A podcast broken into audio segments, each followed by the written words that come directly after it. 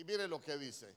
Las ciudades de la tribu de los hijos de, Benjamín por su familia fueron Jericó, Bet Hogla, esa es otra casa, mire, pero no le voy a hablar de esa, Bet Hogla, porque Hogla es perdiz, es la casa de la perdiz. Pero no le voy a, no le voy a hablar de esa casa hoy. Y el valle de Casís, verso 22, Bet Arabá, diga conmigo Bet Arabá, Semaraín y Betel. Mire, tres casas hay en esos dos versos, ¿ya se dio cuenta? Está Betel, está Bet Arabá y está Bet Hogla. Pero yo con la ayuda del Señor hoy quiero hablarle de Bet Arabá. Porque Bet Arabá lo que significa es la casa del desierto. Por eso le recalcaba, el viernes pasado estudiamos la casa de los desiertos. Pero vea usted que hoy vamos a hablar de la casa del desierto. Porque eso significa Bet Arabá. Cuando nosotros hablamos de, la casa del desierto, usted sabe que el desierto, hermano, representa muchas cosas. Yo voy a, tratar de, platicar con usted algunas ahí que tienen que ver con nuestras familias y que el Señor nos, nos ayude. Pero fíjese que cuando hablamos del desierto, recuérdese que el desierto es un lugar estéril, Recuérdese que los desiertos son lugares pedregosos. A veces uno piensa, hermano, por algunas cosas que ven en las películas, que, que el desierto solo es arena. Fíjese que el desierto muchas veces es páramo, es, es piedra. Pero el desierto también es un lugar de, de, soledad y hay tantas cosas que nosotros podemos ver del desierto. Yo quiero que usted me acompañe para que aprendamos de la casa del desierto, porque sabe que a veces nuestra casa puede ser una casa de, de desierto. Puede ser que tengamos ahí nuestro desiertito, pero que el Señor nos ayude. Mateo capítulo 4, verso 1. Vamos a, aprender alguna cosa de la casa del desierto. Y mire lo que dice. Entonces Jesús fue llevado por el Espíritu. ¿A dónde lo llevó? Al desierto. ¿Y para qué lo llevó el Espíritu al desierto? Para ser tentado por el diablo. Entonces, entonces vamos por partes. Vea usted que ya aquí el desierto ya no tiene nombre, sino que únicamente la Biblia dice que Jesús fue llevado por el Espíritu al desierto y vea usted que el desierto es un lugar de tentación. Es un lugar de tentación. Cuando nosotros hablamos de, tentación, fíjese que eh, eh, la tentación es como,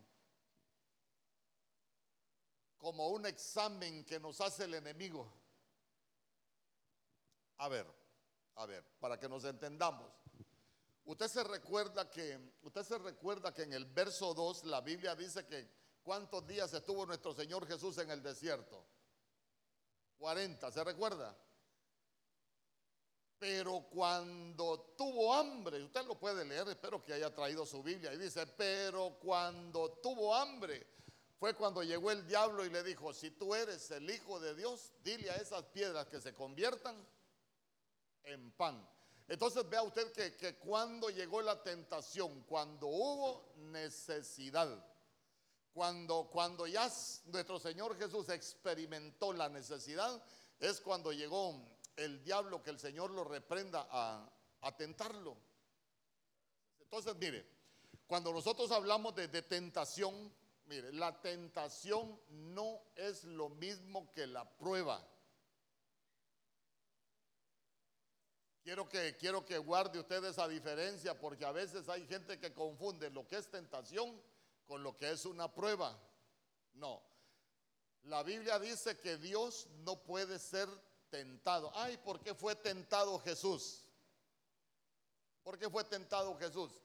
Por eso Él no tienta a nadie. Pero Dios sí nos prueba. Oiga bien, Dios nos prueba y el enemigo es el que tienta. Pero fíjese que esa, esa palabra tentar también significa probar.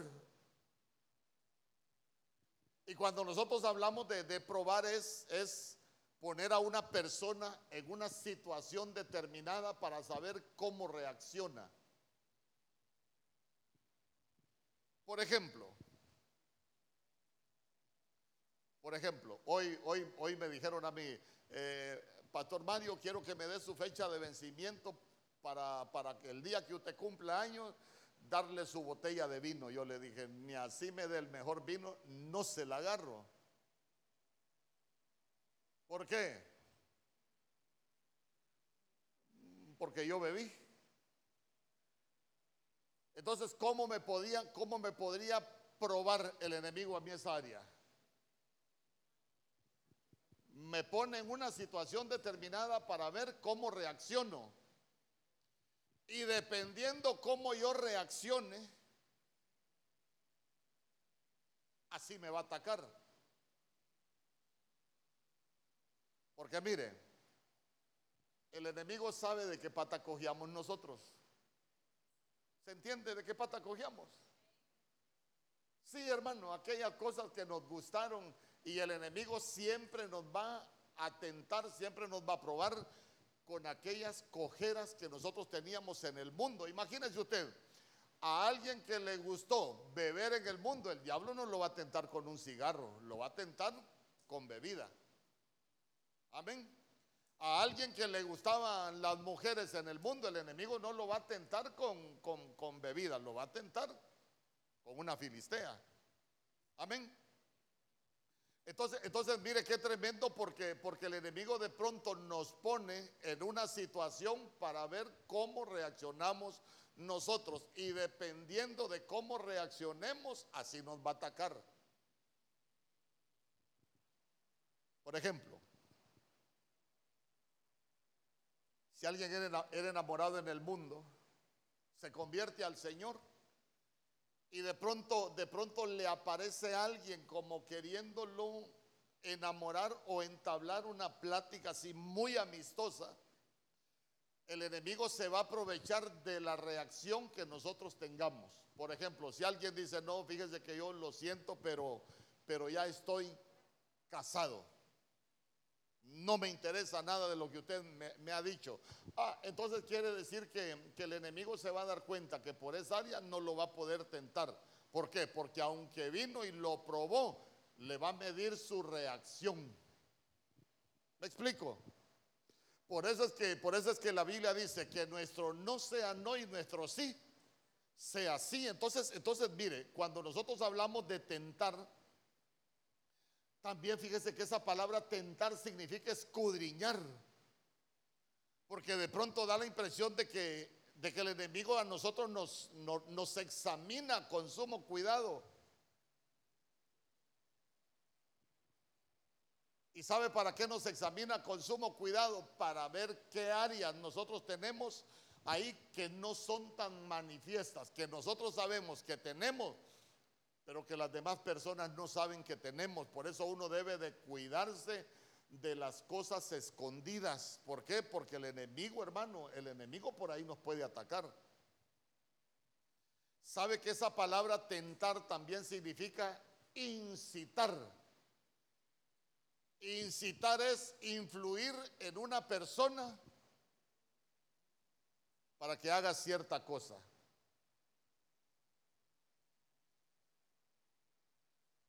Le repito, el diablo conoce nuestras necesidades.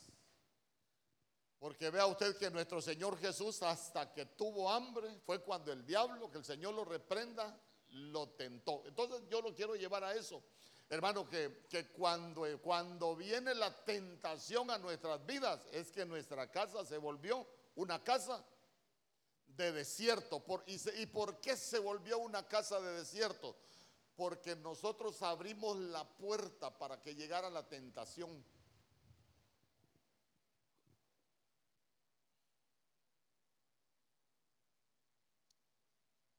¿Se recuerda usted que en primera, eh, eh, eh, cuando le hablé de las trampas, bueno, una trampa y hablé el, domingo, me faltan como unas 16 trampas todavía que enseñarle. Ahí tenemos para entretenernos. Pero se recuerda usted que una, eh, eh, el domingo hablamos de los deseos carnales. Y yo le hablaba de una trampa que está en Primera de Corintios capítulo 7, allá por el verso 5, cuando la Biblia, cuando la Biblia dice que, que nosotros, hermanos, los que estamos casados, debemos de, de separarnos con nuestras esposas únicamente para orar y para ayunar, dice, y después vuélvanse a unir. ¿Por qué? Porque, porque el diablo conoce. ¿Y qué conoce? ¿Qué, qué dice la Biblia que, que conoce? Que muchas veces nosotros no podemos controlar nuestros deseos y por eso nos pone trampas para atraparnos. Entonces, entonces mire qué, qué, qué tremendo porque porque cuando no podemos controlar nuestros deseos, hermano, estamos viviendo en un desierto. A eso es que lo quiero llevar. Mire, todo cristiano que no controla sus deseos, más temprano que tarde va a entrar al desierto para ser tentado.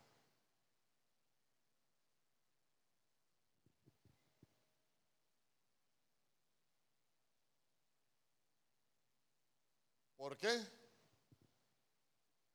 Porque la Biblia dice que nosotros somos tentados cuando de nuestra propia concupiscencia somos atraídos y seducidos. Ojo, el Señor también seduce.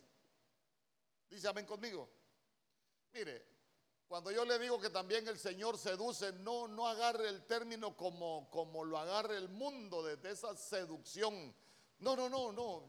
Ahí, vamos a hablar más adelante. Ahí vamos a hablar más adelante. ¿Por qué? Porque, porque esa seducción es como, como buscar atraer algo, es como, como conquistarse a alguien. Pero vea usted que también el enemigo nos conquista, pero el enemigo nos conquista, hermano, cuando nosotros todavía tenemos somos atraídos por aquellas cosas que a nosotros nos han gustado. Entonces, mire, creo que como pueblo de Dios nosotros tenemos que aprender, hermano, a cerrarle las puertas a la tentación. Es que, mire, la tentación no es pecado, pero la tentación es la invitación que el enemigo nos envía para que nosotros pequemos. La prueba es como un examen para ser aprobado, pero la tentación es, le digo, la invitación que el enemigo nos envía para que nosotros pequemos. Entonces, si alguien no pudo soportar la tentación y cayó en pecado, quiere decir que su casa es casa de desierto.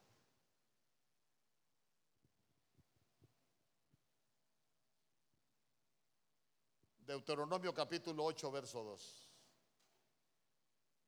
Por eso qué bonito, mire, ir aprendiendo, no, yo no me voy a dejar seducir por la tentación, yo le cierro las puertas a la tentación porque hermano, se empieza a vivir en un desierto espiritual cuando somos seducidos todos. Recuerde durante todos estos 40 años en el desierto, ¿para qué? Para enseñarte a ser humilde. ¿Y para qué? Para ponerte a prueba y saber lo que tú pensabas, para saber si ibas a obedecer sus mandamientos o no. Entonces, entonces, ¿para qué es el desierto? Ayúdenme usted que lo miro, lo miro así como quedito hoy, como que la lluvia le pega a sueño o algo.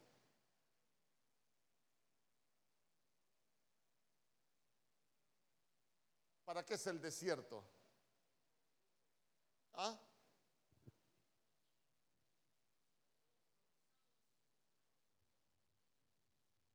Mire, el desierto es un lugar, ahí está, ¿ve? ¿Para qué dice el Señor que lo llevó al desierto?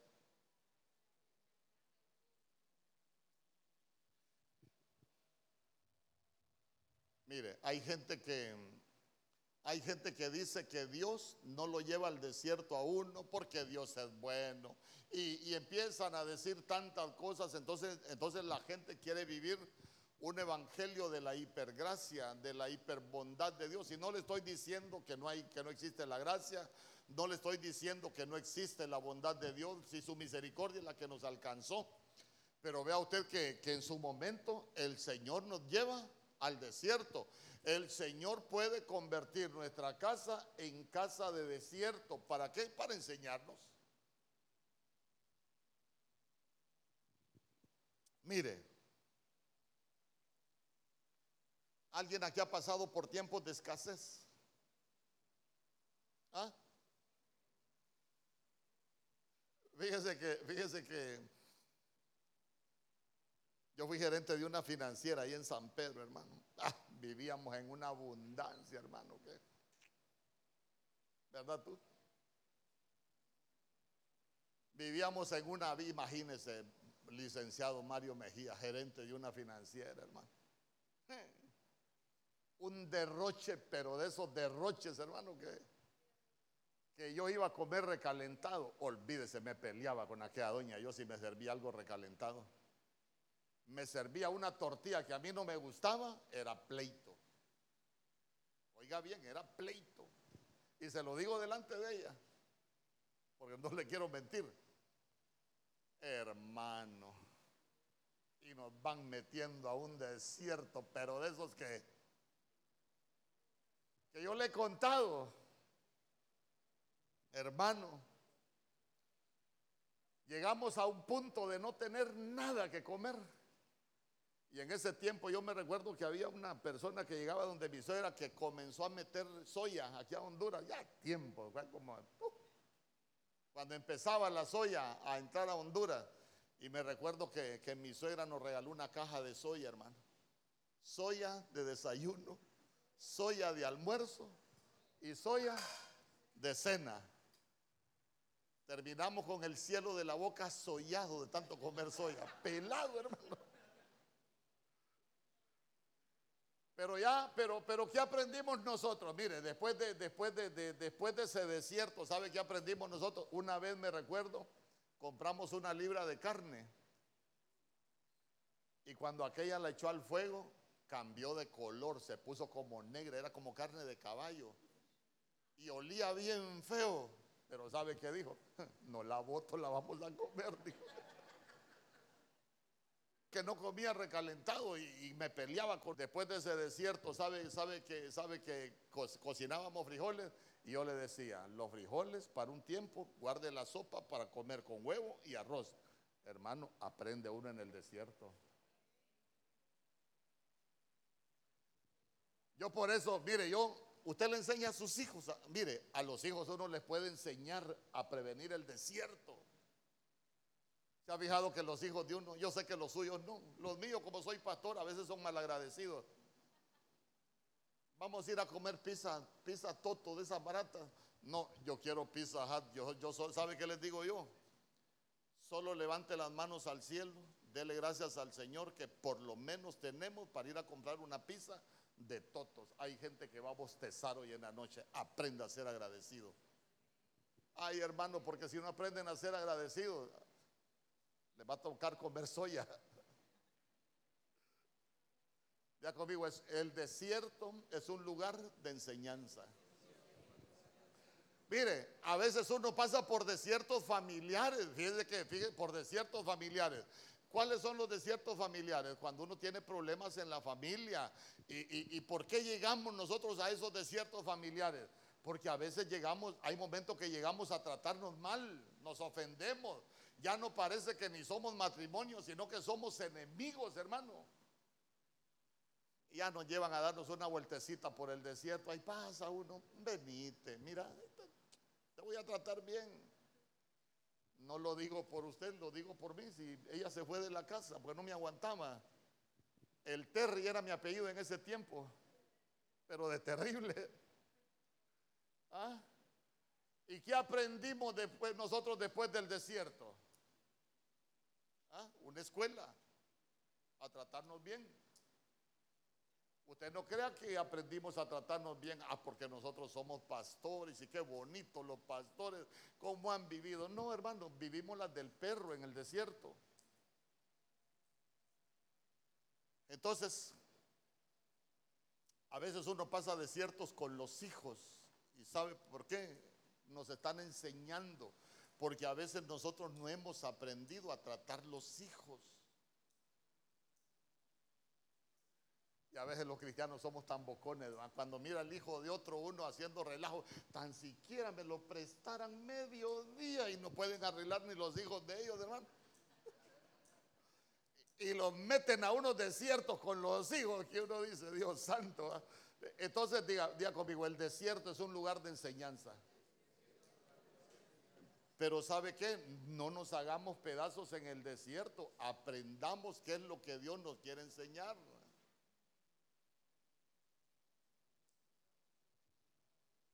Entonces, mire qué tremendo.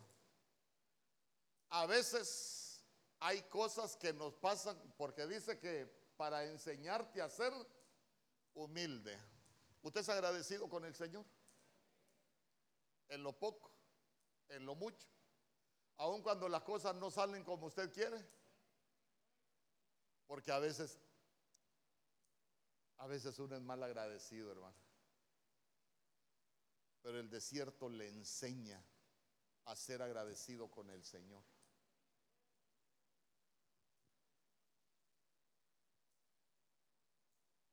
Habrá alguien que no esté, habrá alguien que, que no esté conforme con lo que gana en su trabajo ahorita. Le pregunto, ¿habrá alguien que no está conforme con lo que está ganando? ¿Sabe por qué muchas veces nos meten a esos desiertos económicos? Porque nosotros no hemos aprendido a ser agradecidos aún con lo poco con el Señor. Y tenemos que aprender a ser fieles en lo sin haber pasado por el desierto. Esto lo predico así, bien feo, porque sé que usted es bien agradecido. Pero si se anda dando una vuelta por el desierto, aprenda. El desierto es un lugar de enseñanza.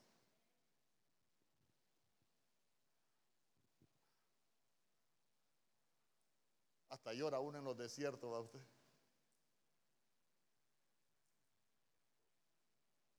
Digan amén los hombres aquí. Se recuerda que hay un corito que dice, y dicen que los hombres no deben llorar, pero cuando lo meten a ese desierto con la mujer a uno, ¿cuántos no han llorado, hermano? ¡Ah, aleluya! ¿Ah? Entonces, mire, mire, el desierto es un lugar de enseñanza.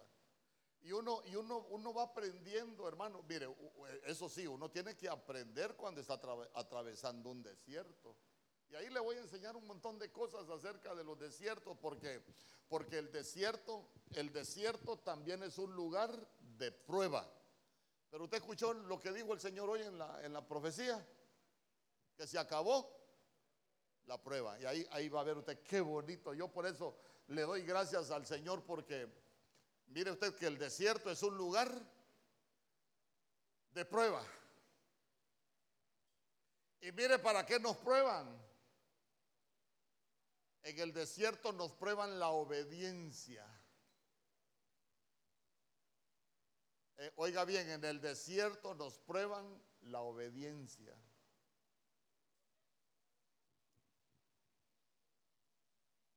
Mire, yo, he conocido tanta gente así en, en esos desiertos tan terribles, hermano.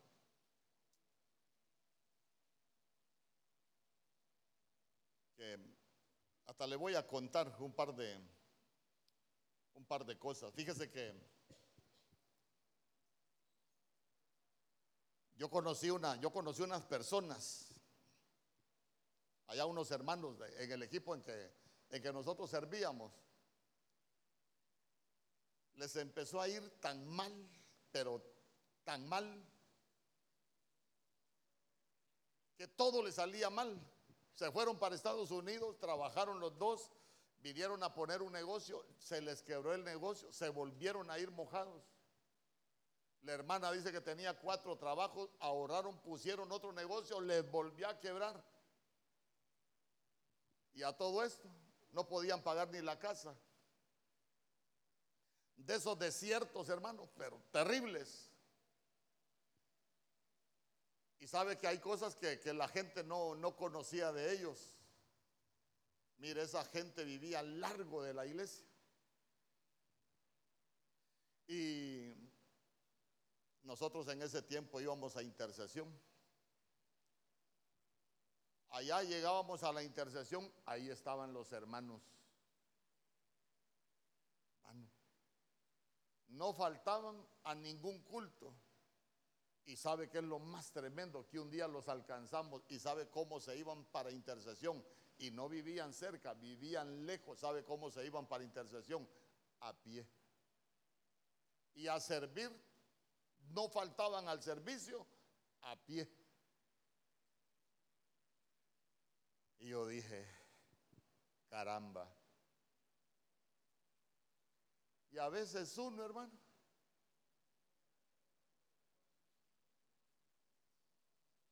las cosas del Señor. A cuando estamos cantando aquí, mire, a veces el cristiano ni sabe lo que canta. Si es una fragancia, te la entregaré. Ay, hermano, nosotros hasta cuando cumple años el perro, muchos dejan de, congregarse y muchos dejan de venir a servir. Y, y, mi vida entera te la doy a ti, Señor. Mentira, hermano. Hasta si fuéramos Pinocho nos crece la nariz. Así la tuviéramos de grandota. ¿eh? Pero lo que le quiero contar es que, es que Dios honra a lo que le honra cuando se llegue el tiempo de la honra. Fíjese que esos hermanos un día le dijeron al pastor que, que les permitiera adentro, no, porque no tenían dinero ni para comprar nada. Pero un día le dijo el hermano que le permitiera vender baleadas afuera. Y le dijo el pastor, ¿y por qué no te metes adentro si, si no tenemos nada? Vamos a, a empezar, le dijo como con una libra de harina comenzaron a vender baleadas, solo eh, baleadas albinas ahí. Los frijoles de esos kitty pone que banditos los que venden baleadas, acá se los echan y con el retorno solo le dejan untada la tortilla a uno. Mire, para no hacerle largo el cuento, para no hacerle largo el cuento, aquella gente consiguieron una bicicleta. Usted ha visto de esas bicicletas que solo son las ruedas y el macho. Olvídese de luz, olvídese de guardafangos, olvídese de frenos. Pero mire, empezaron a vender. Después, todo lo, la jamaica y toda la horchata que usted se toma en Pizza Hut en San Pedro, ¿quién cree que se las vendía? Esos hermanos que iban a pie. Y, y sabe qué es lo más bonito, ya cuando nosotros nos venimos, dos buses tenían trabajando en la ruta San Pedro Sula, Puerto Cortés. Dios puede hacer maravillas, hermanos. Mire, cuando nosotros aprendemos en el desierto, ah, y no solo eso, le, conté que todo, todo su, su, itinerario no pagaban la casa si no tenían. Y la colonia es una buena colonia de un hombre muy rico, y aquel hombre muy rico se convirtió al Señor y empezó a perder todo. Como que el Señor lo empezó a, despojar de sus ganancias que no eran buenas y empezó a perder todo. Y un día llegó a la casa de ellos y les dijo, ¿cuánto me deben de la casa ustedes? Atrasado, le dice, como, como un millón. Y por lo demás, como tres millones. Empezó a buscar en, en las escrituras, la escritura de ellos y le dijo, aquí está la escritura de tu casa. Mañana vas a buscar un abogado y me vas a decir cuánto te cobra para traspasártelo, le dijo, porque los millones que me debes no me sirven, estoy en la calle, le dijo. Y, y que me debas tres millones, tres millones para mí no es nada, le dijo. ¿Sabes qué? Buscate un abogado, yo te lo voy a pagar también, le dijo. Pero ¿sabe cuál es el problema? Mire, ¿Por qué le cuento todo esto? Porque, porque ya vio, en primer lugar, para enseñarte a ser humilde y ponerte a prueba y saber lo que tú pensabas. A veces uno se desanima a la primera. Hemos aprendido a perseverar en la prueba. Y le voy a decir algo, porque el desierto es un lugar no solo de enseñanza, también es un lugar de prueba. El Señor nos prueba el corazón. Y, sabe usted que, sabe usted que, Dios, escuche bien lo que le voy a decir, Dios cambia maestros, pero Dios no cambia la clase. La clase la tenemos, cierto uno, así como cuando va la uno, pues va a cálculo uno y después, y, a veces uno, ¿en qué clase está hermano? Desierto uno, hermano. ¿Y ahora qué clase lleva, hermano? Desierto dos, ahora está más duro. ¿Y ahora en qué clase está, hermano? Yo creo que voy como en desierto 10, pastor, porque esta cosa está que, que hasta lloro del desierto que estoy atravesando. Pero ¿sabe qué? Ya se dio cuenta que, que Dios lo que quiere probarnos es para ver qué pensamos y, para ver qué tan obedientes somos. ¿Usted es obediente a la palabra del Señor? Ah, ya ni contestar quiere. Le voy a volver a preguntar. ¿Usted quiere ser obediente a la palabra del Señor? Mire, Dios honra al que le honra. Dios honra al que le honra. Usted puede estar en un desierto ahorita, usted tómelo como una enseñanza. Pastor, el desierto es difícil. Tómelo como una enseñanza. ¿Sabe por qué? Porque Dios no te va a pasar enseñando toda la vida. Uno cambia la manera de pensar y uno puede acortar los desiertos. Y guárdese esto. El maestro, el maestro te lo pueden cambiar, pero la enseñanza no la cambia. Si alguien está pasando un desierto económico, aprenda a administrar lo poco que Dios le da y aprenda a ser agradecido y usted se va a dar cuenta cómo va a cambiar su vida. Uno, necesita aprender. Entonces, mire, es un lugar de enseñanza y es un lugar de prueba.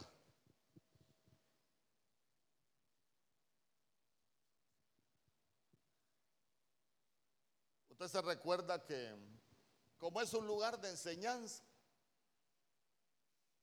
Usted se recuerda que Moisés cuando, cuando, cuando ya él sintió el llamado del Señor, salió, vio a un egipcio maltratando a un hebreo. ¿Se recuerda usted que Moisés lo mató, hermano? Lo enterró en la arena y, después que aquello lo, sabía que lo habían descubierto, se fue al desierto a huir. Allá cuando, cuando andaban dándole de beber las hijas de Jetro a las ovejas, se recuerda que ahí estaba Moisés. Y llegaron las hijas de Jetro, andaban pastoreando las ovejas de su padre. Habían problemas entre los pastores y Moisés vino, los defendió. Y cuando, cuando llegaron las hijas donde Jetro, ¿qué le dijeron? Ey, ¿por qué vienen tan temprano? Ah, es que sí había problemas ahí en el pozo, dijo, pero un varón egipcio nos defendió. Sabe que el desierto muchas veces quiere despojarnos del egipcio. Y no solo quiere despojarnos del egipcio. ¿Por qué? Porque Moisés tenía problemas de carácter. Mire, a veces, a veces, para, para llegar a ser humilde, hermano, para llegar a ser humilde, a uno lo pasan por la escuela del desierto. Porque, porque la falta de humildad es altivez. Y mire qué tremendo, porque Moisés, ¿cuántos años anduvo en el desierto Moisés? ¿Y cómo terminó Moisés? Dice la Biblia.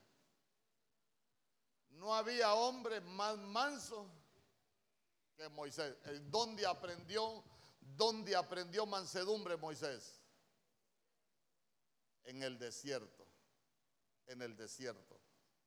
Pero mire usted, ¿Había necesidad de que anduviera 40 años vagando en el desierto? No, es que le costó aprender. Mire hermano, mientras más nos cueste aprender a nosotros, más se nos va a alargar el desierto. Por eso, por eso si usted está en un desierto, quiero alargar este desierto. Capítulo 1, verso 80.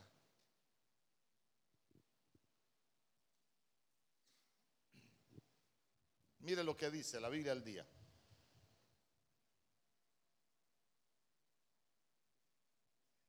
El niño crecía y se fortalecía en espíritu.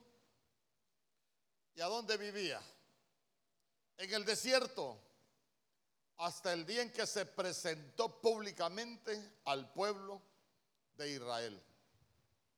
Entonces vamos. Cuando nuestra casa, ¿para qué es, la, para qué es el desierto también? Búsquele ahí, ¿para qué es el desierto?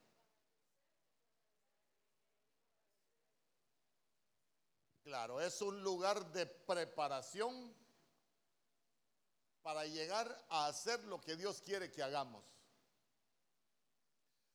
Entonces, mire usted qué bonito porque dice que el niño crecía. ¿Sabe usted que hay muchos cristianos que tienen actitudes de niño? Aún teniendo años de estar en el Evangelio, tienen actitudes de niño. Y mire usted que, mire usted que en el desierto también sirve para fortalecer nuestro espíritu. Ay, hermano, en el desierto aprende a clamar uno. En el desierto le toca crecer a uno.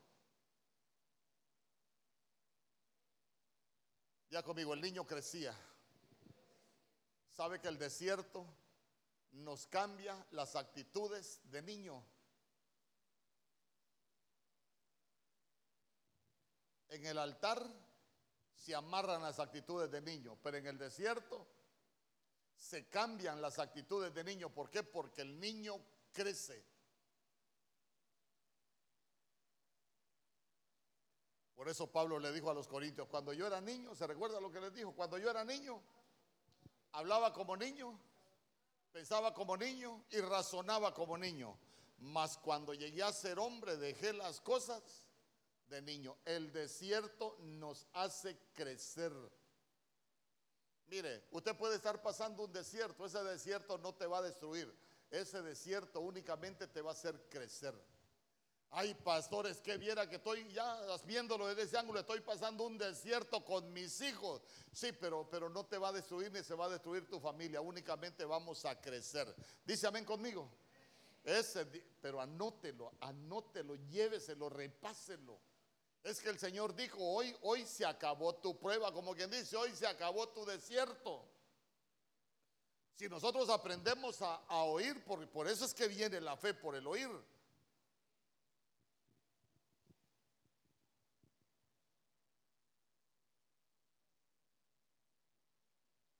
¿Se recuerda cómo andaba vestido Juan?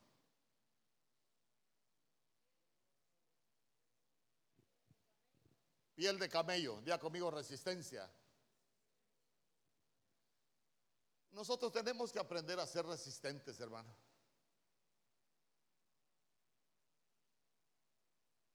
A tener esa fortaleza en Dios. Y se recuerda qué más. ¿Qué tenía en la cintura? No lo ha leído. Mateo capítulo 3, verso 4.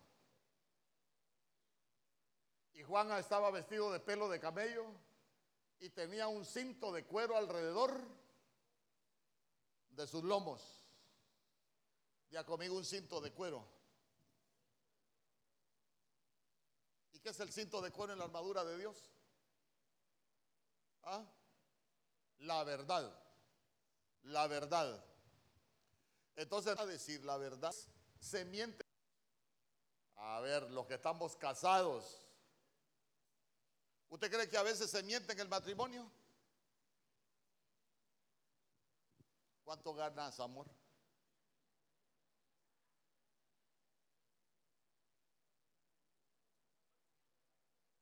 Hay unos que, hay unos que contestan de una manera, mira, conformate con lo que te doy.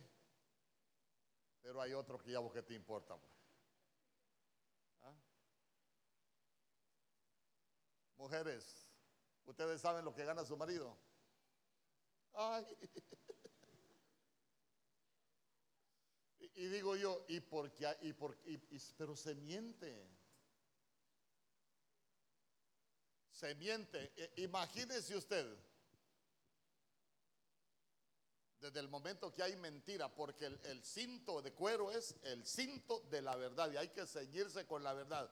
Miren, hermanos, cuando nosotros aprendemos a decir la verdad en la familia, muchos problemas se pueden evitar.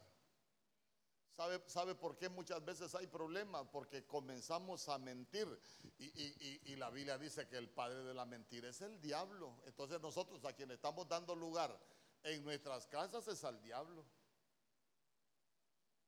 Ya se dio cuenta que quien tienta en el desierto es el diablo. Por eso, por eso ahí cuando hablemos de Betel, porque a veces nuestras casas no son Betel, no son casa de Dios. Cuánta mentira hay, hermano, y uno, cuántas cosas podríamos hablar de que hay mentira en las casas. Espero que los hijos no le mientan a sus padres. Esos son los amenes que me gustan a mí de los hijos.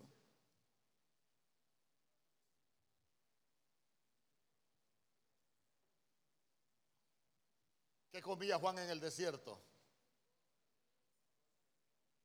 Langostas, día conmigo langostas.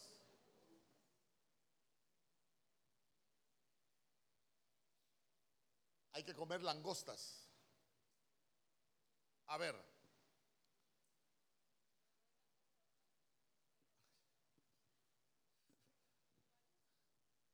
Langosta, langosta del desierto. A ver, a ver. ¿Qué hace la langosta? ¿Ah?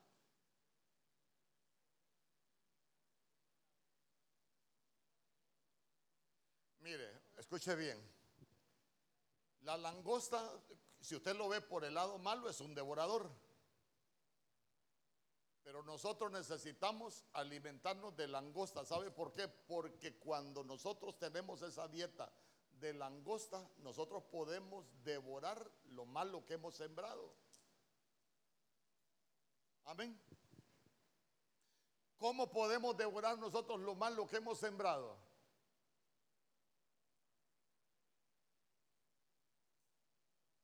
Póngase a pensar, ¿cómo podemos devorar nosotros lo malo que hemos sembrado? Vaya, vaya. Alguien que trataba mal a, su familia, por ejemplo. Pero cuando nosotros venimos del desierto, que nos hemos alimentado, ahí creció, ahí se fortaleció en espíritu, ahí se alimentó de langostas, entonces uno empieza a devorar lo malo que sembró. ¿Y cómo nosotros devoramos lo malo que sembramos? Haciendo lo bueno.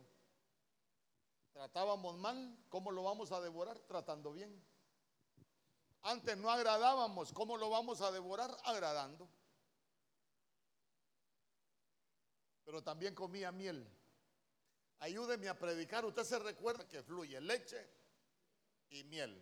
Leche es palabra, pero la miel, hablemos de la miel.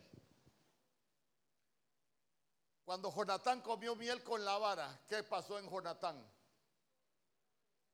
¿Ah?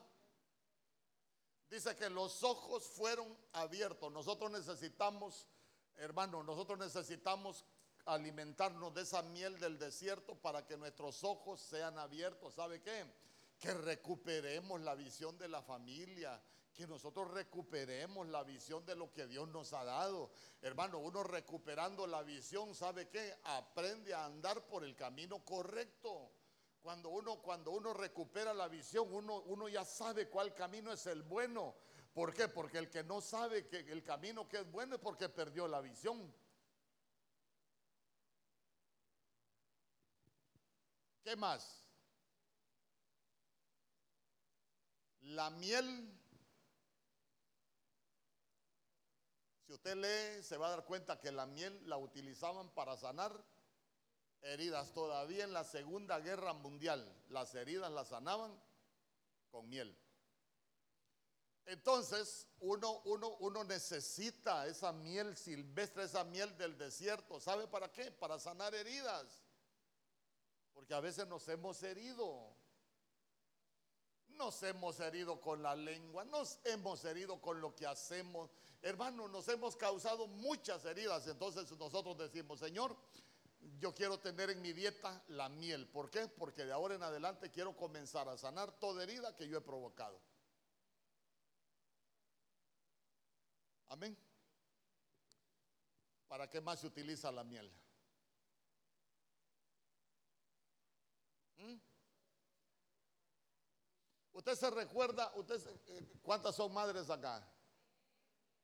¿Con qué le limpiaba la boca al niño usted? Con miel. ¿Se recuerda que, el amado a la mujer del cantar de los cantares le decía, miel hay debajo de tu lengua? Nosotros necesitamos tener miel en la lengua, hermano. A veces da la impresión de que tenemos vinagre, hermano. ¿Usted qué tiene debajo de la lengua? ¿Y sabe cuál es el problema? Que estamos en el desierto mientras no ten, porque porque ya se dio cuenta que Juan del desierto es que traía miel. En el desierto allá comía langostas, ah, ah, pero pero ya traía miel. Nosotros muchas veces necesitamos perdóneme, limpiarnos la boca. Porque a veces decimos cosas que no son correctas. Amén.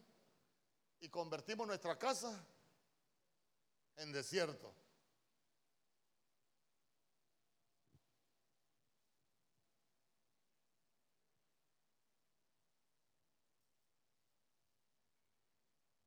Segunda de Samuel capítulo 16, verso 2.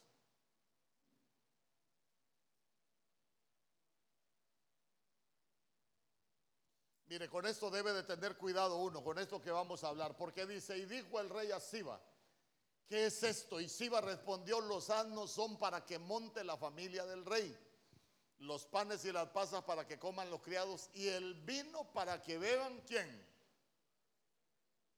Los que se cansen. Con esto sí hay que tener cuidado. ¿Sabe por qué? Por eso le digo, la casa del desierto. La semana pasada le hablé si está atravesando en un desierto.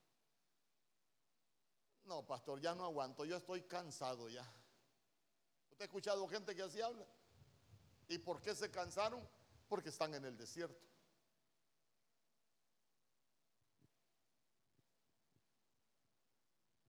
¿Y sabe, qué, sabe cuál es el problema? Que cuando uno se cansa, muchas cosas le pueden pasar. Cuando uno se cansa, se levantan los enemigos. Imagínese usted qué estirpe de guerrero era David. Pero cuando David se cansó, le apareció Irvi Benob que lo quería matar. Y Irvi Benob lo que significa es el habitante de Nob. Y Nob lo que significa es ansiedad. Entonces, entonces mire usted que una cosa lleva a la otra. ¿Por qué? Porque cuando uno se cansa se le pueden levantar los gigantes y lo van a terminar destruyendo.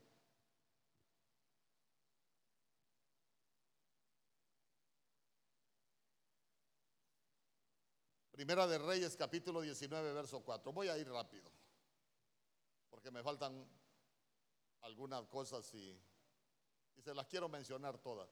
Aunque solo se las mencione, pero se las voy a mencionar. Dice, Primera de Reyes capítulo 19, verso 4. Y él se fue por el desierto un día de camino y vino y se sentó debajo de un enebro, deseando morirse. Dijo, basta ya, oh Jehová, quítame la vida, pues yo no soy mejor que mis padres. ¿Qué problemas tuvo Elías ahí en el desierto? ¿Ah?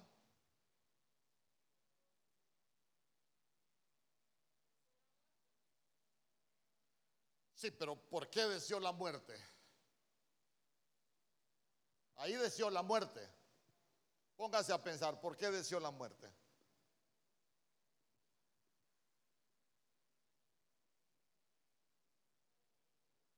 ¿Ah? Seguro. Entonces, mire, si usted lee todo lo que pasó con Elías, usted se va a dar cuenta que él, por el desierto que andaba atravesando, primero se desanimó y después se deprimió. Por eso es que uno debe de tener cuidado con el desierto. ¿Por qué? Porque el desierto primero le hace a uno perder el ánimo, después la gente se deprime.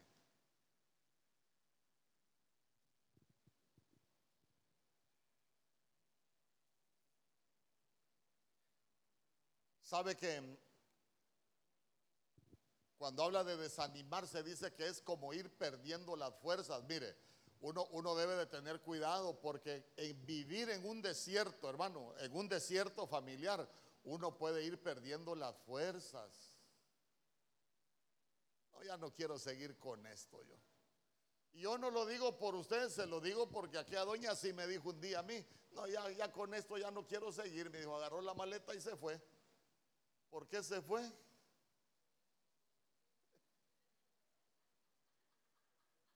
Porque se desanimó. No, es que yo, ¿sabe, ¿sabe por qué le enseño estas cosas? Porque yo las viví.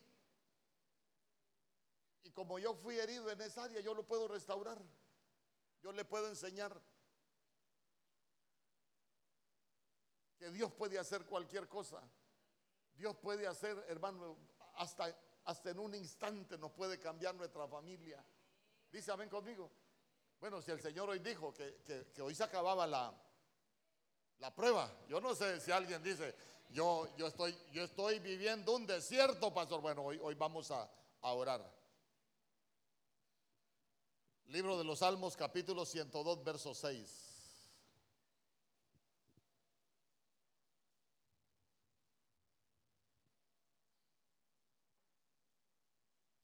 Soy semejante al pelícano del desierto. Soy como el búho de las soledades. Esto ya lo he predicado yo muchas veces. Le quiero hacer una pregunta. El búho, eh, perdón, el pelícano vive en el desierto. ¿Dónde vive el pelícano? En el mar. En el mar. ¿Y por qué dice la Biblia, soy semejante al pelícano del desierto?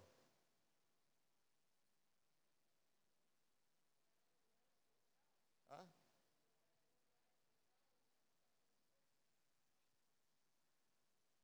David en ese, en ese tiempo cuando estaba, cuando estaba hablando de eso, él decía, soy como un pelícano en el desierto. Él estaba hablando que se sentía solo.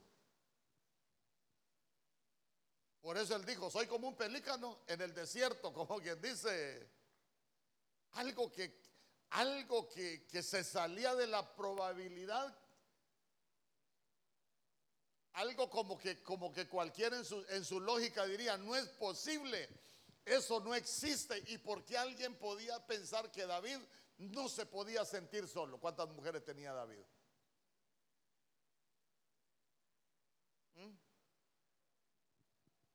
Lo dejo de tarea. David tenía como seis mujeres, ¿no?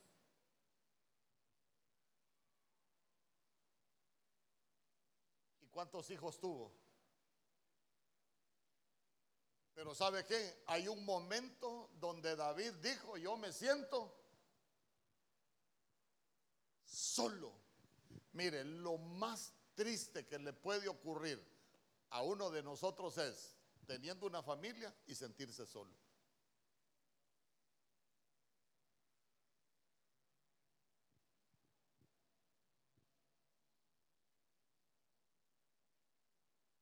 Porque es lamentable, hermano, es lamentable. Es lamentable porque, mire, la soledad, usted ha escuchado que dice que la soledad es mala compañera. Y uno puede estar, escuche bien, uno puede estar rodeado de gente y sentirse solo. Es más, uno puede tener un montón de amistades y sentirse solo. Mira, hay gente que se acuesta a llorar porque se siente sola.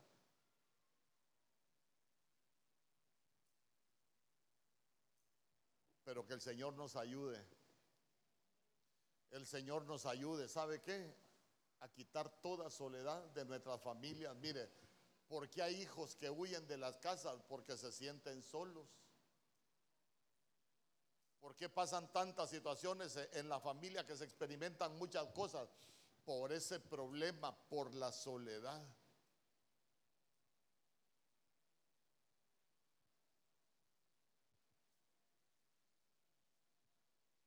Soy semejante al pelícano del desierto. ¿Usted ha experimentado esa soledad alguna vez? Ah, yo sí, hermano.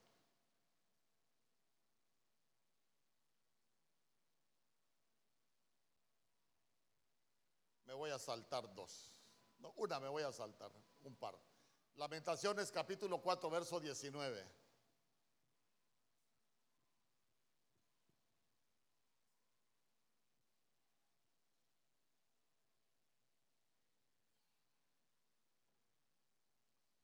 Nuestros perseguidores eran más veloces que las águilas del cielo.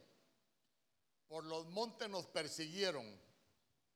Pero mire qué tremendo. En el desierto nos tendieron emboscadas. ¿Quién tiende emboscadas en el desierto?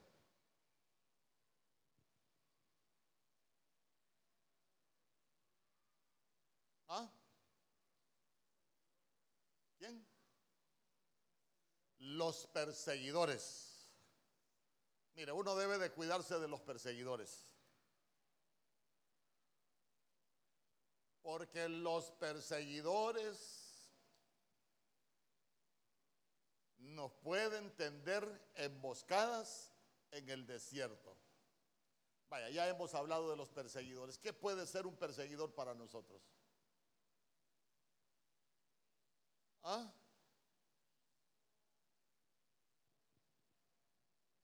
Un perseguidor puede ser un vicio, por ejemplo.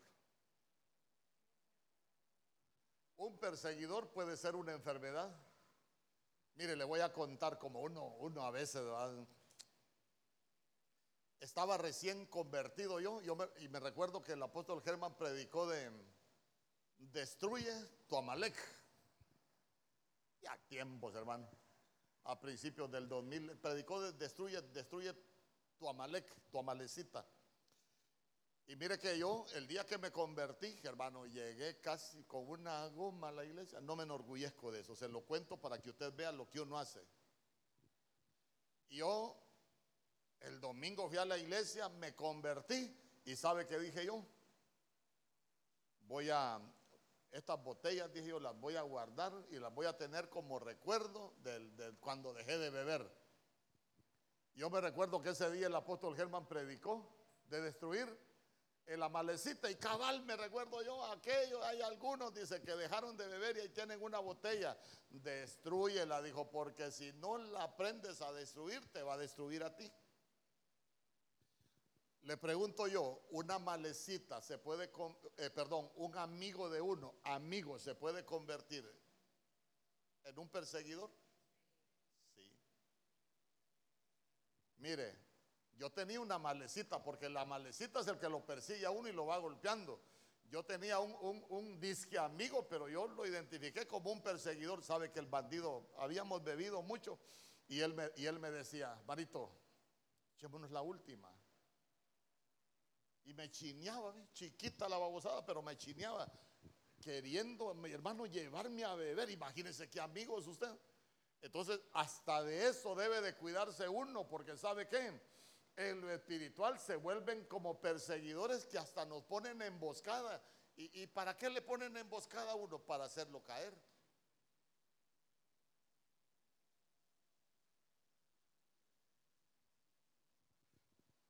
Uno debe de aprender a identificar cuándo nos están poniendo una emboscada.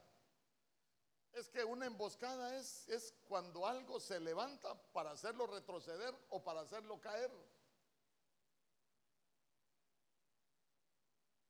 Entonces nosotros necesitamos apartarnos de eso. Dice, ven conmigo.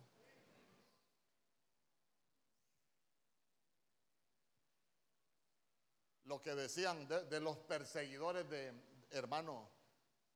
¿Usted cree que hay espíritus de pobreza? Hay espíritus de pobreza. Hay espíritus de enfermedad. Todos esos son perseguidores que nos ponen emboscadas. Pero, pero mire usted que con nosotros ya no van a poder.